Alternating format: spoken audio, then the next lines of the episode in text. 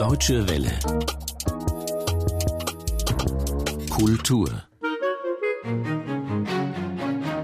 Dieser Film heißt Schmutziger Süden und ist auch ganz schön schmutzig. Insofern als kaum steht der Sex mal vorm Bett eines Mädchens in Form eines Jungen, geht das Mädchen in absoluter Panik zu 99 Prozent auf Facebook. Flüchtet sich auf Facebook. Und dann war's das mit dem Sex. Schmutzig und wirr, so wirkt Klaus Lemke. Er ist Regisseur und genießt Kultstatus. Mehr zu diesem Außenseiter des Regiebetriebs später. Willkommen zur Kultur mit Cordula Denninghoff. Maria Simon ist keine Außenseiterin. Sie gehört zur ersten Liga der deutschen Schauspielerinnen, auch wenn sie kein Megapromi ist. Sie konzentriert sich auf anspruchsvolle Projekte. Für ihren neuen Film ist sie jüngst beim Filmfest München ausgezeichnet worden. Und zwar für ihre Rolle in dem Kriegsdrama Kongo. Das behandelt einen ganz aktuellen Stoff. Es geht um einen hochbrisanten Bundeswehreinsatz in Afrika. Maria Simon spielt dort eine Frau, die als Oberstleutnant nach Afrika geschickt wird, um den Selbstmord eines deutschen Soldaten aufzuklären. Der Film Kongo wird im Herbst im deutschen Fernsehen ausgestrahlt. Maria Simon ist seit vielen Jahren eine gefragte Schauspielerin bei Film und Fernsehen. Grund genug für uns, sie einmal zu porträtieren. Soll ich dir zeigen, wie man sich die Pulsadern richtig aufschneidet? Du denkst, du wärst was Besseres als ich, ja? Ich hol den Riss später nach. Die Jacke hast du mir geschenkt. Mit der Jacke bin ich gekommen, mit der gehe ich auch. Lass die Jacke hier, du Arschloch. Erste Ehe, der Titel deutet es an, Maria Simon ist in eine Katastrophe geschlittert. Das Drama unter der Regie von Isabel Stever gewinnt 2002 den First Steps Award und Maria Simon wird für ihre Rolle der jung verheirateten Dorit als beste Schauspielerin beim Filmfestival in Saarbrücken ausgezeichnet. Für mich schauspielerisch ein Durchbruch war die erste Ehe, wo ich also diese ganze Intensität so als Schauspielerin im Film noch nicht empfunden habe. Und das war für mich schauspielerisch, beruflich mein Durchbruch, wo ich gedacht habe, ah, Film, wenn so Film ist oder Arbeit, bin ich irgendwie angekommen. Maria Simon wird 1976 in Leipzig geboren, studiert in Berlin an der Hochschule für Schauspielkunst Ernst Busch und geht dann zum Theater, wo sie unter anderem am Schauspielhaus Düsseldorf und am Maxim Gorki Theater in Berlin auf der Bühne steht. Parallel dazu arbeitet sie fürs Fernsehen in Serien wie Tatort, Balko und Jenny Berlin. Einem wirklich großen Publikum wird Maria Simon 2003 bekannt, als Goodbye Lenin in die Kinos kommt. Sechs Millionen Besucher sehen die Tragikomödie vom Ende der DDR. Der Film von Regisseur Wolfgang Becker gewinnt diverse deutsche und europäische Filmpreise. Er handelt von einem jungen Mann, der nach dem Fall der Mauer aus Liebe zu seiner kranken Mutter dieser vorgaukelt, die DDR würde noch existieren, sehr zum Missfallen seiner Schwester. Wir sind hier im sozialistischen Veteranenclub. Du wirst mir einen Eintritt nimmst, hä? Genau. Wir verlangen jetzt Eintritt. Na, du sei bloß still. Der hat sich einen Trabi gekauft. Echt? Ein Kombi. Das kann nicht wahr sein, ey. Pralle kriegt noch einen Schaden, wenn es hier so weitergeht. Ach komm. 20 Jahre DDR haben unsere Gesundheit auch nicht geschadet. Was ich an dir stark bezweifle. Maria Simon ist keine Standardschönheit, die man beim ersten Sehen mit einem O entdeckt und dann wieder schnell vergisst. Ihre großen braunen Augen, die ausgeprägten Wangenknochen und ihre forsche Stimme machen klar, dass man es mit einem Energiebündel zu tun hat. Das Expressive macht Maria Simons Schauspiel aus und verleiht ihren Figuren eine ungewöhnliche Kraft sei es als Dolmetscherin in dem Grenzdrama Lichter von Hans Christian Schmid, in dem sie sich für Flüchtlinge aus der Ukraine einsetzt, oder als Spionin und Journalistin Carola Stern in dem gleichnamigen TV-Dokudrama. Die Schauspielerin versteht es, ihren Charakteren in wenigen Augenblicken ein Feuer von Sehnsucht oder Verlangen zu verleihen, ebenso aber auch Verunsicherung und Anlehnungsbedürfnis, wie in Luther, wo sie die Mutter eines behinderten Kindes spielt. 2008 driftet sie in dem Kinofilm Nichts als Gespenster durch den Grand Canyon auf der Suche nach der verloren gegangenen Liebe. Wir haben so ein Glück. Eigentlich waren alle Hütten belegt, aber da hat gerade jemand angerufen und abgesagt. Sieht tatsächlich so aus. Wie aus? Na, so wie man es aus den Filmen kennt. Na, wenn du dir auch immer nur amerikanische Filme anschaust? Was anderes kriegt man dich ja nicht. Gerade ist ihr auch der Sprung ins internationale Filmgeschäft gelungen. Unter der Regie der Französin Julie Delpy hat sie das blutige Historiendrama The Countess gedreht. Unabhängig davon trägt sie einen großen Traum in sich. Einmal in ihrem filmischen Leben möchte sie Amerika erobern.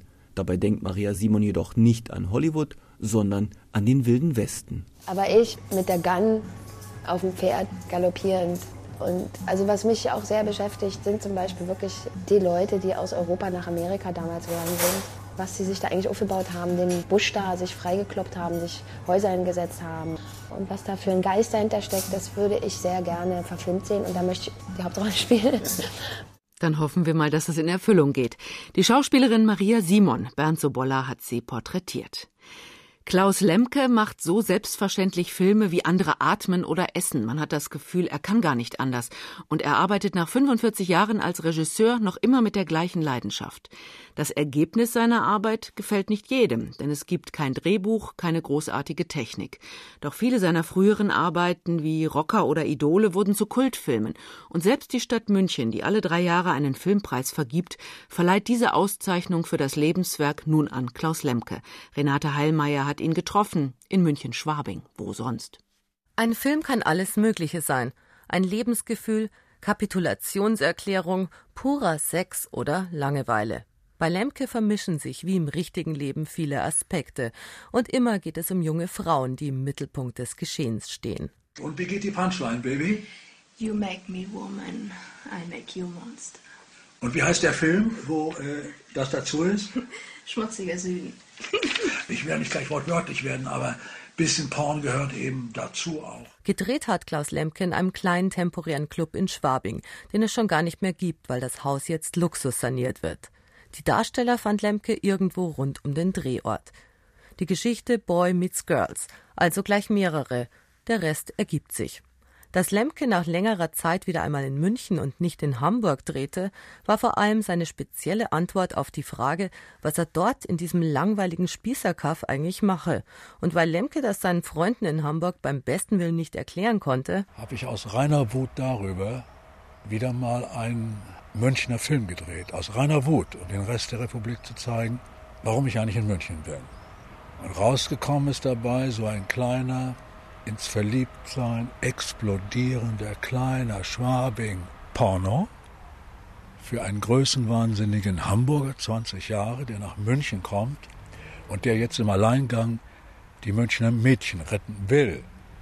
Und die Münchner Mädchen tun alles dafür in dem Film, so wie auch im Leben, das nicht zu bekommen, was sie so unbedingt brauchen, nämlich Liebe. Doch Lemke schimpft nicht nur über den verloren gegangenen Sex, sondern auch über die durchsubventionierte Gesellschaft, insbesondere im Filmbusiness. Er selbst macht alles ganz ohne Fördermittel. Geld ist für Lemke grob gesagt egal. Wenn er welches hat, wird es sofort in das nächste Filmprojekt gesteckt. Jeder seiner Darsteller und auch sein Kameramann oder die Cutter bekommen 50 Euro am Tag als Pauschalgage. Basta. So ist er als Filmemacher immer unabhängig geblieben. Doch seine großen Erfolge in den 70er Jahren wie Rocker oder die Schwabing-Filme gehören heute zum festen Kultfilmkanon in Deutschland. Die Machart ist geblieben. Laien stehen vor der Kamera, kein Text, kein Drehbuch hindert sie daran, das zu sein, was sie am liebsten sein wollen. Stars, richtig cool und vielleicht auch bald berühmt. Bei einigen Entdeckungen des Regisseurs hat das geklappt. Er drehte als erster mit Wolfgang Viereck obwohl niemand seinen Dialekt verstehen konnte, und machte Cleo Kretschmer zu einer seiner wichtigsten Filmfiguren. Abgesehen davon, dass ich auch sehr schlechte Filme gedreht habe, das klingt jetzt so, als wäre ich wirklich der Großmeister des Films, das bin ich überhaupt nicht. Ich drehe Filme von meinem eigenen Geld und werfe von drei Filmen mindestens zwei weg, die, die Leute nie sehen. Schon die Titel klingen wie Ikonen der Underground-Kultur. Idole, Amore, arabische Nächte. Die Filme gibt es nicht auf DVD, keine Vermarktung, kein Rechteverkauf. Das gibt es nicht. Einfach damit ich weiter dieses glückliche Leben eines Verrückten führen kann. Aber jetzt bin ich nun mal Filmregisseur, jetzt erzähle ich halt Geschichten in bestimmten Locations, mit einem bestimmten Tempo und mit der großen Liebe für amerikanisches Kino und der großen Liebe für kleine Banditen und kleine Schlampen und Alkohol und Drogen. Und wenn ja, wenn irgendwann mal erwachsenere Filme daraus werden, dann wehre ich mich auch nicht dagegen. Das war Klaus Lemke. Renate Heilmeier hat uns den Regisseur vorgestellt. Berufe im Schatten, so heißt unsere Serie, die wir heute beginnen. Es geht um jene, die nicht im Rampenlicht stehen. Heute geht es hier um die Autorenberater, jene, die den Drehbuchschreibern helfen, etwa die Berliner Polizei. Sie versucht mit ihrer Autorenberatung ein möglichst realistisches Bild der Polizei zu entwerfen. Manchmal kann sie sich vor Anfragen nicht retten, erzählt Miriam Selmke von der Film- und Autorenberatung. Und manchmal ärgert sie sich, weil all ihre Ratschläge im Drehbuch nicht verarbeitet wurden. Also häufig wird angefragt, äh, gerade eben schon von den Autoren im Vorfeld oder eben auch dann von den darstellenden Requisiteuren, wie äh, ist der Ablauf der Polizeiarbeit an sich ähm, in Bezug zu toten Personen, ähm, wenn die aufgefunden werden, welche Polizeidienststelle wird zuerst zum Tatort gerufen, wie ist die Ermittlung an sich, was tragen die vor Ort. Im fertigen Krimi kommt es später dann auf ganz andere Dinge an, weil ja in 90 Minuten oft ein ganzer Fall erzählt wird. Dazu muss es spannend für den Zuschauer sein. Die realistische Darstellung hinkt dann oft hinterher. Da ist es schon so, dass bei gezogener Waffe eben der Finger am Abzug ist, was eben aus Sicherheitsgründen schon in der Ausbildung gelehrt wird, dass es eben nicht so sein sollte, weil versehentlich vielleicht in der Hektik äh, oder im Stress sich sonst ein Schuss lösen könnte, was eben sehr gefährlich ist. Also sowas sollte nicht passieren. Dann ist es auch oft so, dass man im Fernsehen hört, sie sind verhaftet. Also das ist so ein typischer Satz, ist in der Realität eben auch nicht so, weil die Polizei kann jemanden eben einfach nur erstmal vorläufig festnehmen, bis er dann wirklich irgendwann dem Haftrichter vorgeführt wird. Der wird vernommen und nicht verhört. Also das Wort Verhöre, das gibt es eben in der Polizeisprache überhaupt nicht mehr. Das ist lange Zeit schon nicht mehr aktuell und das ist halt Vernehmung. Also dieser Fehler passiert leider sehr oft, äh, eben aus Unwissenheit. Sachliche Fehler versucht Miriam Selmke also im Vorfeld zu korrigieren. Auch auf das Image achtet sie. Polizisten, die trinken, mag sie genauso wenig wie Kollegen, die gegen das Gesetz verstoßen. Weder im richtigen noch im gespielten Leben. Und immer wieder fallen ihr im Film Fehler auf. Da hat man halt zwei ermittelnde Kommissare und die müssen natürlich innerhalb ihrer Drehzeit den ganzen Fall lösen. Von daher ist es bei denen oft so, dass die eben so eine Vernehmung mal so, weiß nicht, die dauert dann so zwei, drei Minuten und dann ist es vorbei, wo die Polizei eben viel mehr Zeit investiert und die Person erst vorlädt und, weiß nicht, vielleicht manchmal sogar zwei Stunden vernimmt, geht da alles viel komprimierter. Oder äh, man sieht dann am Tatort, dass die Kriminaltechniker wirklich einen Faserschutzanzug tragen, also so wie es sich auch gehört, eben und der Kommissar dann eben schnell kommt und mal die Plane hochhebt und guckt, ja, hm, okay, und aber dabei eben keine äh, Faserschutzanzüge trägt oder irgendwie eine Maske oder Handschuhe, sondern mit seinen ganz normalen Straßenklamotten einfach sich den Tatort ansieht und eben die Leiche. Und es ist natürlich aufgrund der Spurensicherung schon nicht so toll. Also sollte man vielleicht auch anders darstellen. Früher wurden manchmal aktuelle Fahndungsfotos in Fernsehkrimis eingebaut. Wegen der vielen Wiederholungen, teils noch nach Jahren, verzichtet man heute darauf. Und manche Wünsche muss die Filmberaterin sogar abweisen. Verdeckte Ermittlungen oder weiß nicht, wie baue ich eine Bombe? Das sind halt alles so Dinge. Sowas wird eben nicht preisgegeben. Nicht alle Antworten auf polizeiliche Fragen schüttelt Miriam Selmke aus dem Ärmel.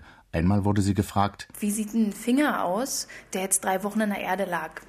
Hat wahrscheinlich kaum jemand gesehen, wie der aussieht, muss ich natürlich auch erstmal nachfragen. Entweder bei der Mordkommission, falls die halt so einen Fall eben hatten, dass sie mir sagen können, wie es aussah, oder dann vielleicht auch an die Gerichtsmedizin nochmal verweisen. Die sind dann natürlich öfter mit Betrauten, kennen solche Dinge. Dann vermittelt die Autorenberaterin schon lieber Filmaufnahmen in stillgelegten Gefängnissen oder Polizeirevieren. Die Film- und Autorenberaterin der Berliner Polizei, vorgestellt von Götz Gerson. Men on the Bridge, so heißt ein Film, der in dieser Woche in die deutschen Kinos gekommen ist. Die Regisseurin Asli Özke ist in Istanbul aufgewachsen und lebt und arbeitet seit einigen Jahren in Berlin. Men on the Bridge erzählt die Geschichte dreier junger Männer aus Istanbul, der einzigen Stadt, die sich über zwei Kontinente erstreckt. Asli Özke über ihren Film, in dem sie das Treiben auf der Bosporusbrücke beobachtet. Meine Familie lebt in Istanbul und ich bin öfter natürlich hingegangen und, und so.